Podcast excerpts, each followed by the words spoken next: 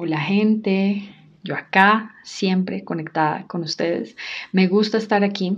Ya saben que van a poder oír este episodio a través de Spotify. Estén muy pendientes porque voy a estar compartiendo otro tipo de contenido a través de esta plataforma. No solamente estos episodios, también notas de voz que ya les adelanté algo en el episodio pasado, que son contenidos relacionados a estos temas, digamos que con un poquito más de lupa eh, y un poco más cortos pero les voy a adelantar lo siguiente y es que voy a lanzar sección de cine. Cine fue lo primero que yo empecé a hacer en periodismo y hacer podcast también, bueno, me recordó cuando hace seis años hacía podcast, pero especializados en arte y ahora estamos hablando de otros temas. Bueno, Dios también es arte. Siento si escuchan algún ruido de fondo, están construyendo acá al lado, entonces paciencia. Hace unos episodios hablé sobre la pobreza espiritual y decía que conocía personas con la cuenta a tope, pero que eran muy pobres espiritualmente. Si esta es la primera vez que te conectas con uno de estos episodios y te preguntas por qué ella está hablando de riqueza, bueno, porque yo deseaba abierta y ocultamente la riqueza. Toda mi vida viví con más de lo que necesitaba, pero me quedó gustando. Desde que nací prácticamente me formaron con esa clasecita de emprendimiento, de productividad, o sea, con decirles que mis papás tenían una empresa de ropa, ellos estaban en el sector de la moda y desde muy pequeña, pues yo aprendí a vender en las tiendas de mis papás ropa y desde los muy 13, 12 años comencé ya como a meterme más serio en el negocio y tenía fama de ser la vendedora del millón. ¿Esto qué quiere decir? Que cuando llegaba un cliente salía sí o sí con una facturita paga de un millón de pesos en ropa, que hace 20 años era un montón de plata y mm, eran las superventas. Entonces estaba un poco también con la responsabilidad de no, si ese es el papá, la niña tiene que ser nada menos que una gran vendedora. Y mm, así pasé y viví muchos años de mi infancia. Entonces, pues pueden imaginarse, si a los 13 años lograba eso, mis expectativas a los 16 de mi vida o a los 18 o más eran muy altas, si ya a esa edad pues lograba eso. Y cuando uno tiene pues más quiere tener. Y adicional, la sociedad, la vida, la cultura me lo reforzó todo el tiempo. Así que ha sido uno de los temas principales de mi proceso personal con Dios, con Yahweh en los últimos años. Este ha sido el tema, el dinero, y de ahí que el nombre de esta serie sea ¿Qué es la riqueza para Dios? Así que bienvenido. Y continúo. El año pasado me reuní con un amigo, que es así como el poder detrás del poder. En la alcaldía le contestan el teléfono, en presidencia también. Además, le devuelven la llamada. Y este hombre no tiene ni cientos ni miles, sino millones de metros cuadrados y le propuse un proyecto social para ayudar a familias en extrema pobreza. Lo invité a ser parte con el propósito de que donara un par de metros cuadrados, eh, no recursos, y solo por un tiempo limitado. Eran como cuatro meses y después de terminado el tiempo pues iba a recibir un pago justo por ese tiempo. El proyecto obviamente era con ánimo de ser autosostenible, sin ánimo de pérdida y el pago era simbólico en gratitud porque pues no era que le hiciera falta a su economía, en verdad esto era filantropía sostenible digo yo. Y total, ¿qué creen? No donó los cuatro metros cuadrados. En cambio, prefirió vendérmelos. Y uno conoce un poco las dinámicas de negociación, pero en este caso, de lo que hablábamos, no daba para pensar en un negocio. Y era Dios diciéndome, te das cuenta que los más ricos no son ricos. Y yo como, wow, a tu luz de verdad todo se ve muy claro.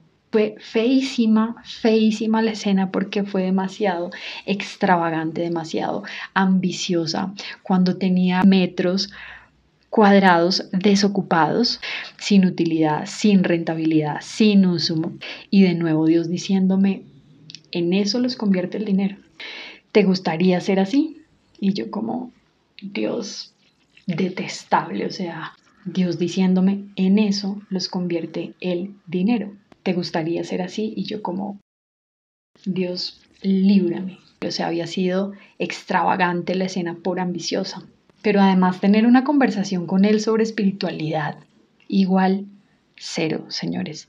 espiritualidad aplicada menos 0000. Ya con esa introducción me deja ver que no la conoce. Y ahora oigan esto. Al día siguiente estoy con mi hermana, vamos caminando por la calle y de repente se encuentra con una persona, pero esta mujer salió corriendo y saludó a esta mujer con una efusividad que yo dije, bueno, pero ¿quién es? Se le abalanza literalmente a los brazos a la señora y yo como súper intrigada porque ella no suele saludar a nadie así en la calle. Cuando me dices, Claudia, ¿no sabes? Cuando me dice, no, mira, te presento a Claudia. Y después de que se saludaron y se despidieron, me dice, mira, un día no sabes, saliendo de la universidad, estaba hablando con unos amigos, me había quedado sin plata y ella interrumpió y me dijo, Majo, ¿cuánto necesita? Y le entregó lo que necesitaba en ese momento y le salvó ahí el momento.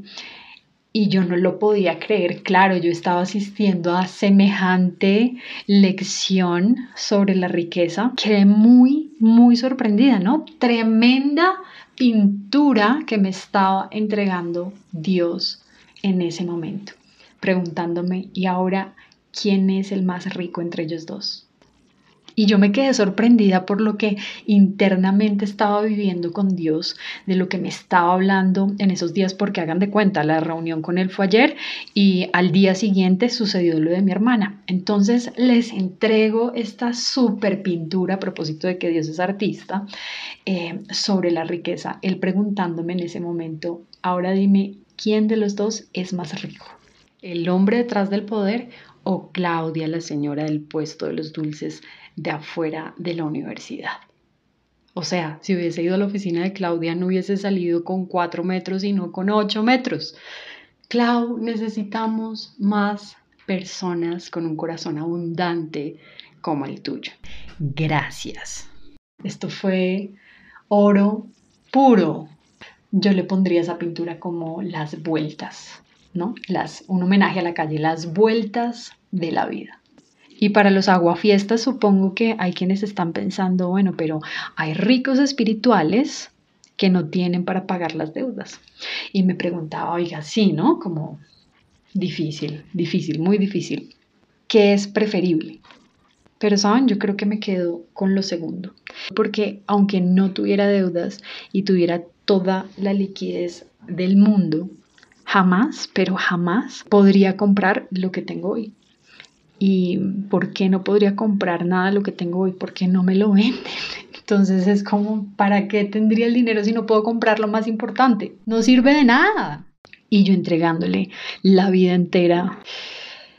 En fin, a Dios le encanta la abundancia. Lo que hay que ver es el corazón. ¿Desde qué corazón eres abundante? ¿Con qué corazón eres próspero? Y para eso lo primero es tener el corazón formado preparado para que no se me vaya a oscurecer la mente, tampoco el corazón, em, al punto de creerme tan autosuficiente que solo me necesito a mí o tan empoderada que me olvido de Dios o tan talentosa que la arrogancia y la ambición hablan por mí. Prefiero, prefiero este camino porque se aprende todo lo que no cuando uno va por este camino el de el dinero. Yo soy Carla y esto es Seguir la Luz.